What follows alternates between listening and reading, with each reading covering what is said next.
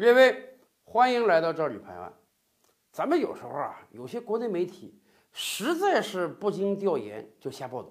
我们举个例子啊，前些日子我在若干个媒体上都看到一个惊天的标题啊，什么？说明年，俄罗斯 GDP 有可能超越德国，成为全球前五强。我当时一看这个新闻啊，我都吓一跳。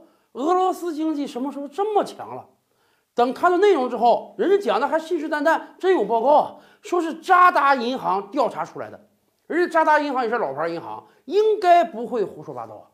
咱们一想啊，俄罗斯经济前几年不太好，甚至一度啊，人均 GDP 比我国都低。俄罗斯整个国家的 GDP 啊，跟我国广东省差不多了。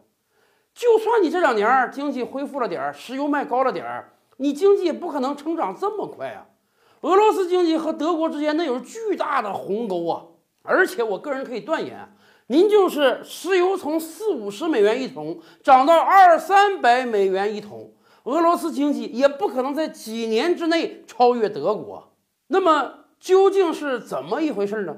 哎，我突然想起来，普京总统在二零一八年宣誓就任的时候，他可是说了哦，在他六年的总统任期之内，他要让。俄罗斯的 GDP 赶上德国，成为全球前五强的。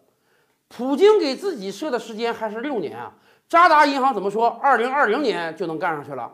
可是大家别忘了，这里面有个花活，什么呢？普京玩了一个障眼法，他说的俄罗斯 GDP 全球第五，根本不是实际上的 GDP，而是另外一种统计方式的 GDP。所以啊，我仔细的看了看渣打的报告。您别说，渣打跟普京想的一样，渣打银行的报告也说的是另外一种 GDP 统计方式，什么呢？购买力评价统计方式。什么叫购买力评价统计方式呢？以前我们跟大家也聊过，所以今天啊，再简单唠一唠。咱们清楚啊，现在我们统计每个国家 GDP，直接用美元计算嘛。你这个国家人均五万美元，我们今年不错，咱们中国可能今年破天荒的第一次达到一万美元。只不过呀，咱们也清楚，虽然说在货币上统计大家都用美元，可是同样的一美元啊，在每个国家的购买力是不一样的。咱们就说吃喝这个事儿吧，那肯定是越不发达的国家，哎，卖粮食啊、蔬菜啊、肉类啊这种基本生活品啊，价格能低点。要不然老百姓本来收入就特别低，你这个价格还特别高，那老百姓没法活呀。所以咱们清楚啊，相对于美国、日本、韩国这些发达国家，我们国家基础生活物资的价格还是比较便宜的。甚至以往都有人说，哎，你在美国花一美元啊，基本就跟在中国花一人民币那个样子。虽然没有这么夸张，但是很多国外旅游回来的人也都说，发达国家的基础生活物资的价格。大概是咱们国内的两三倍，这个就不夸张了。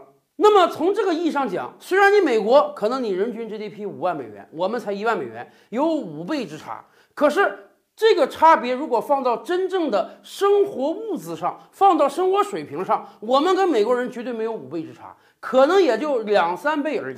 所以啊，有的国际经济专家就说，我们只用平常那种 GDP 统计手段呢，看不出每一个国家老百姓的实际生活状态。所以啊，有的经济学家就提出了购买力评价 GDP 这个统计方式。而如果我们看看购买力评价统计方式呢，我们就能看到，其实去年俄罗斯和德国差的就不多了。再经过一年，俄罗斯超越德国，那是完全有可能的。而且大家可以看看我们列给大家这张表啊，如果用购买力评价 GDP 统计方式，我们中国早就超过美国了。所以啊。普京的承诺也好，渣打银行的报告也好，大家指的都是购买力评价 GDP，而不是我们平常所说的那个 GDP。从这个意义上讲，国内很多媒体要么是无知，要么是故意，才在炒作俄罗斯超越德国这个新闻。关于这几年的购买力评价 GDP 统计，您如果感兴趣的话。可以回复 GDP 三个字儿到赵吕拍案的头条号中，我们给大家总结看一看。赵吕拍案，本回书着落在此。欲知大千世界尚有何等惊奇，自然是且听下回分解。